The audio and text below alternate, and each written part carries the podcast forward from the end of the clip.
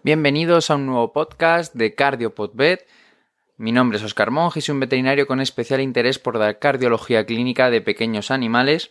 Soy responsable del servicio de cardiología de simbiosis especialidades veterinarias en Getafe y además trabajo como cardiólogo y ecografista ambulante para el grupo Kitikan aquí en Madrid, además de hacer mis trabajos como ambulante y estar metido en unos cuantos proyectos, por lo cual eh, el podcast ha estado un poquito abandonado, ha estado un poquito sin actividad, lo cual tengo que pedir perdón y espero poder retomarlo otra vez como lo tenía tomado antes, pero es que ahora necesitaba un poquito de tiempo para todo lo demás y al final ha sido el podcast lo que ha tenido que sufrir este problema.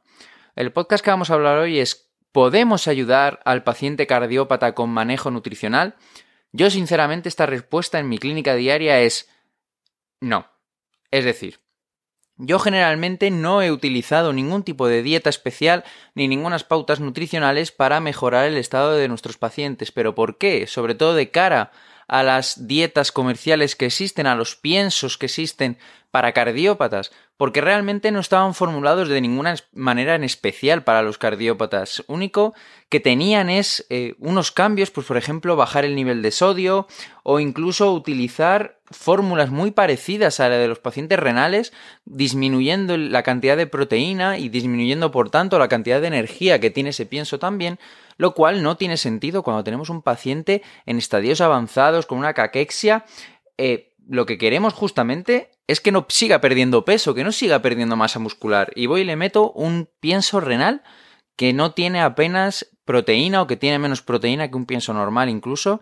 Y luego la restricción, del sodio tampoco se ha visto que sea de utilidad en el animal, ya que en el animal muchas de las cardiomopatías o de los problemas que tienen no son debidos a hipertensión o a una retención de líquidos excesiva, que es lo que, entre comillas, podría ayudar esa restricción del sodio. Entonces, como digo, siempre se ha extrapolado ciertas pautas de alimentación en pacientes con problemas cardiovasculares de medicina humana a la medicina veterinaria, y no es válido. El metabolismo del perro y el gato en comparación con el del humano es diferente. No todas las enfermedades cardíacas se van a expresar de igual forma y con la misma evolución y pronóstico en la medicina humana y en veterinaria. En medicina humana hay factores de riesgo, como son los fumadores, hábitos alimentarios no muy sanos, consumo de alcohol, estupefacientes, tóxicos, etc., que no encontramos en veterinaria por norma general. Nosotros también tenemos animales obesos que realmente es porque tienen hábitos alimentarios erróneos, muchas veces por culpa de los propietarios. Por tanto, vamos a repasar qué hay publicado sobre el manejo nutricional de los pacientes cardiópatos en veterinaria y vamos a ver si de verdad podemos ayudarles o no con unas pautas nutricionales, aunque no sea utilizando un pienso comercial, por decirlo de alguna manera, específico para cardiópatas.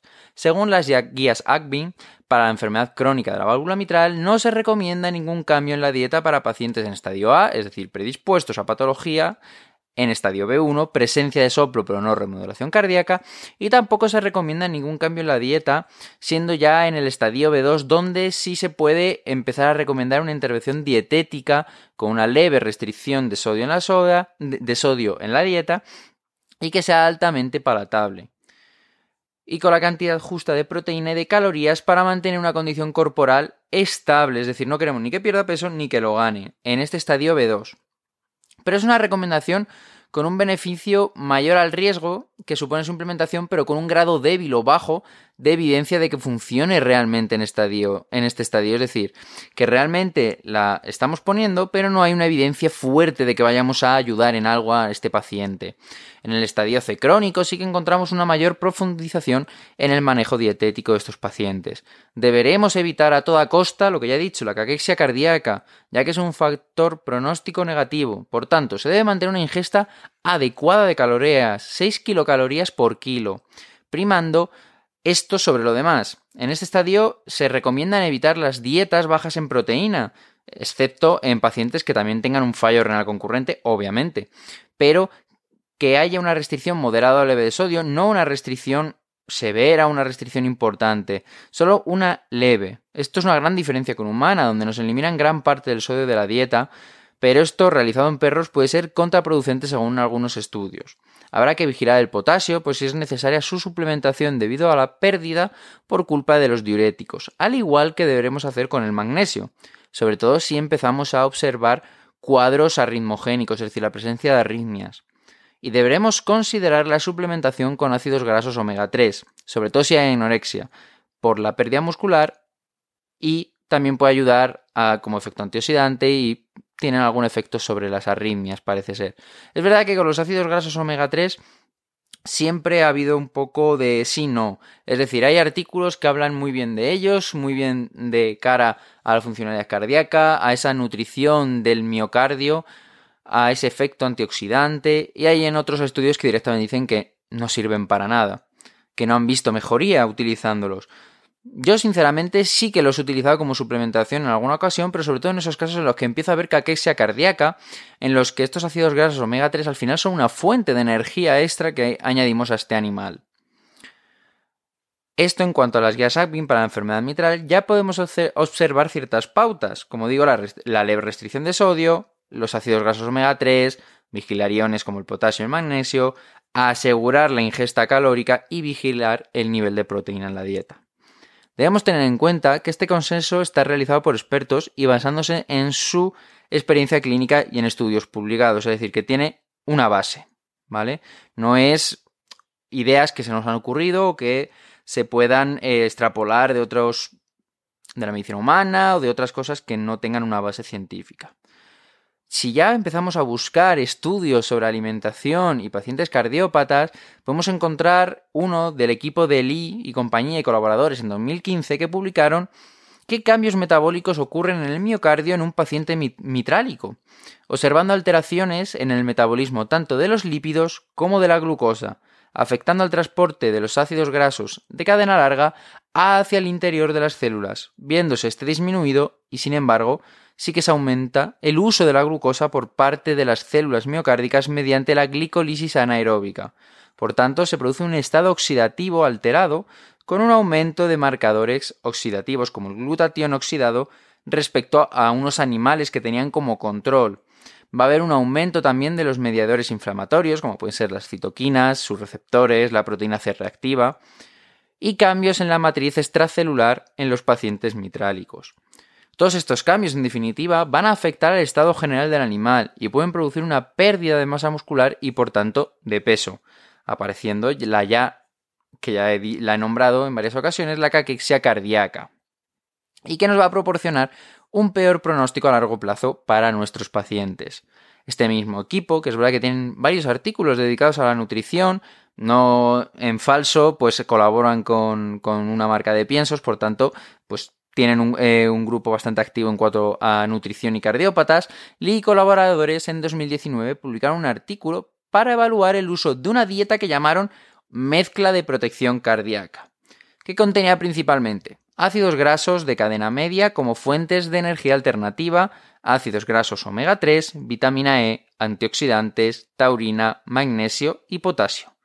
Con esta mezcla buscaban reducir el estrés oxidativo y el estado proinflamatorio y dar así un soporte a la función cardíaca. ¿Qué resultados obtuvieron en este estudio? Que como digo es un estudio subvencionado por una marca de piensos, por tanto yo siempre que es un estudio subvencionado por un laboratorio, por una marca de piensos, etcétera, lo cojo un poco con pinzas, con alfileres, porque no hay que creer. Es verdad que siempre publicas lo que te interesa. Si has tenido unos resultados que no te interesan, la mayoría de las veces esos resultados se quedan en el cajón y no aparecen. Aquí hablando desde mi vena desconfiada, que a lo mejor han publicado absolutamente todo lo que les ha eh, surgido durante el estudio y no han dejado nada en el cajón. Pero yo siempre tengo esa vena de desconfianza con los estudios pagados por una marca de piensos, por un laboratorio, etcétera, para seguir siendo un poco crítico, ¿vale? El 60% de los perros con esta dieta, esta mezcla que hicieron, eh, que llamaron mezcla de protección cardíaca, mejoraron el tamaño del atrio izquierdo ecocardiográficamente hablando, es decir, el ratio atrio izquierdo aorta y el diámetro del atrio izquierdo sí que aumentó en los animales con una dieta control en un 10%, es decir, este control sí que aumentó su tamaño, siguió su evolución en el tamaño del atrio izquierdo y en el aumento de este ratio, pero en los animales con la mezcla especial observaron un descenso en el 30% de los animales que tenían insuficiencia mitral. Es decir, el 60% de perros con esta dieta mejoraron el tamaño del atrio izquierdo.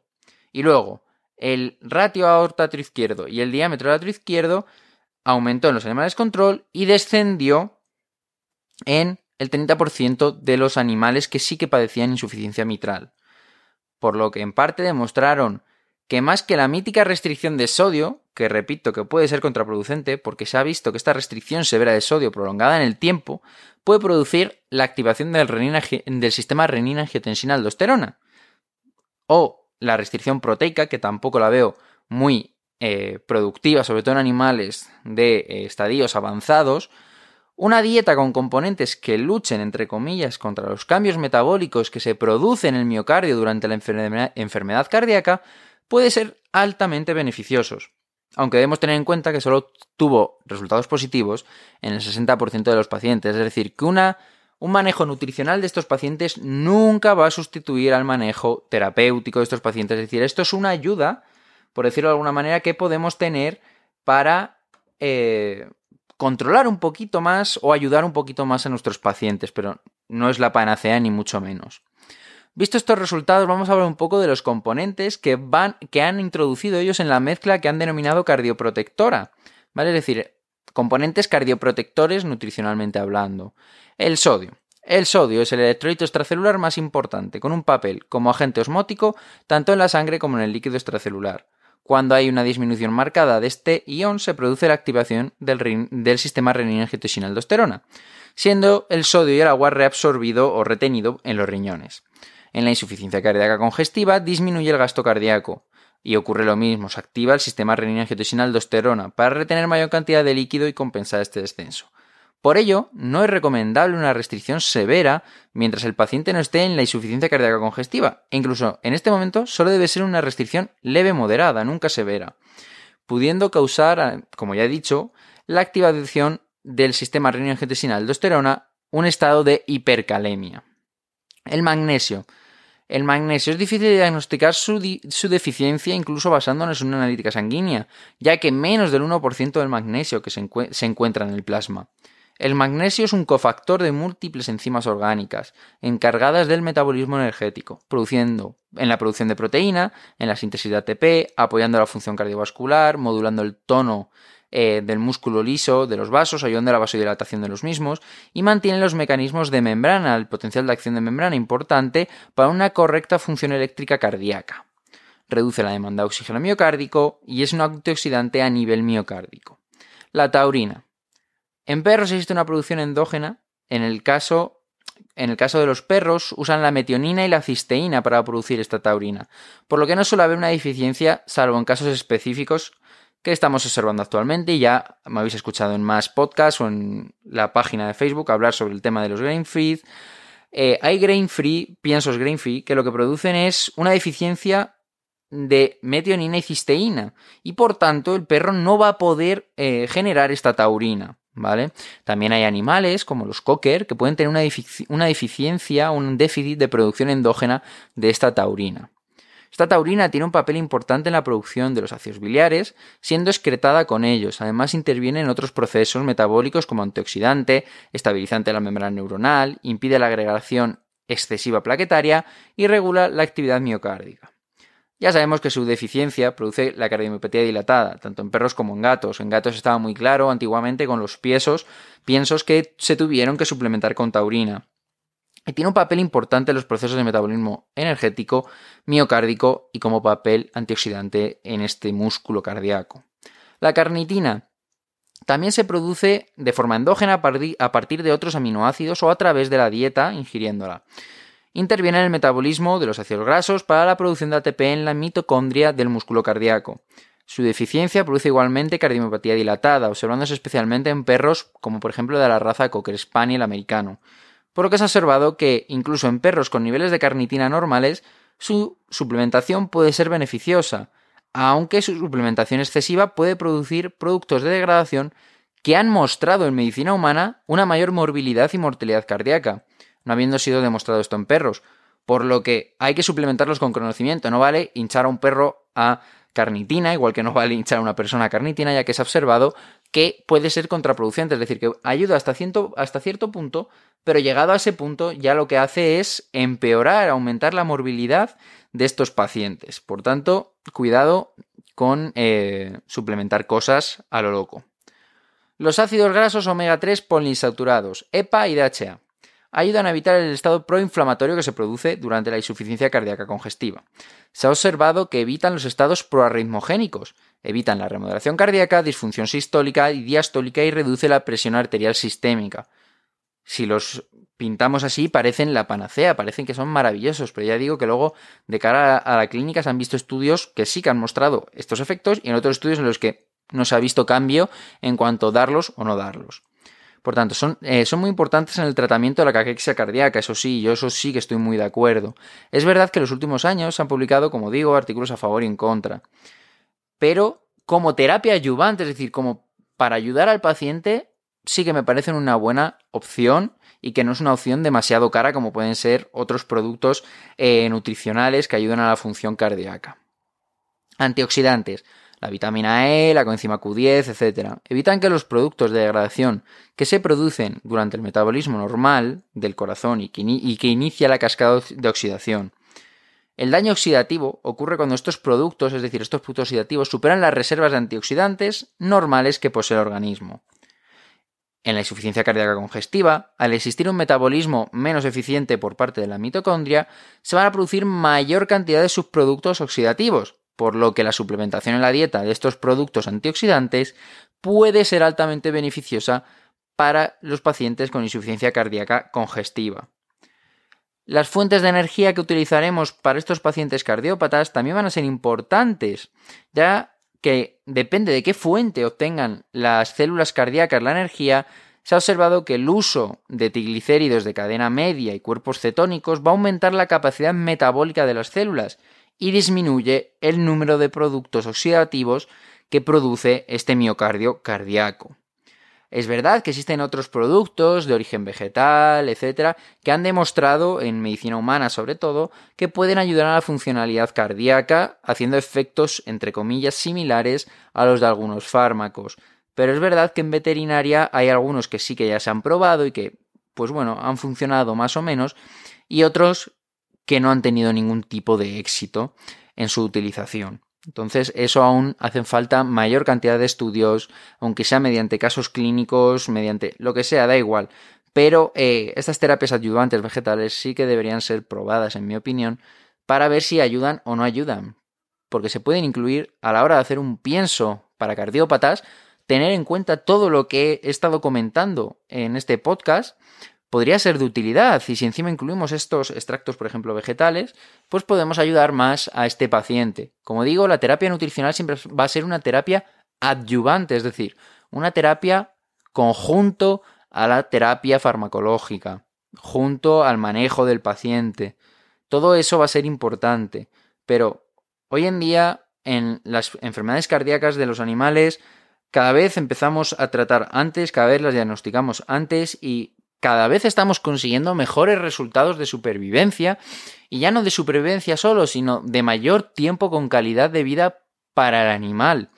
Por tanto, tener una herramienta tan básica o simple o sencilla como puede ser un manejo nutricional, una terapia nutricional, nos puede ser de utilidad para seguir aumentando estos tiempos de supervivencia, seguir aumentando la calidad de vida, el tiempo con calidad de vida de nuestros pacientes y creo que no es muy difícil para un propietario el cambiar de un pienso a otro y dar ese pienso para que el animal se lo coma. O sea, al final, al principio a lo mejor puede poner pegas el animal, pero se lo va a comer.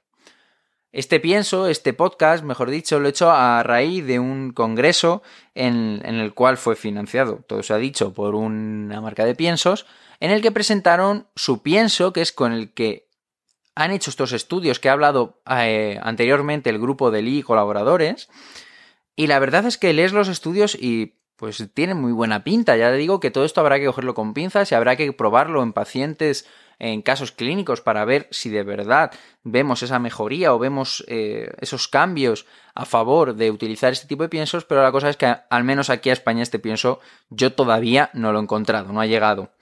Eh, entonces cuando llegue pues podré actualizar un poco este podcast y hablarlo. Pero sí que es verdad que me parece una herramienta de utilidad y que tenemos que tener en cuenta. Y que no tenemos que dejar a un lado estas terapias eh, nutricionales porque pueden ayudar, como digo, nunca a sustituir. Es decir, nunca me va a sustituir unos ácidos grasos, grasos omega 3, nunca me van a sustituir al pimovendano o, o al alodipino en la hipertensión, ¿vale? Nunca lo van a sustituir. Pero oye, en un paciente hipertenso a lo mejor utilizando el alodipino, el benaceprilo, y los ácidos grasos omega 3, a lo mejor conseguimos un mayor efecto, incluso no tenemos que andar subiendo eh, la dosis de esos fármacos antihipertensivos de una forma tan temprana o precoz, sino más alargada en el tiempo.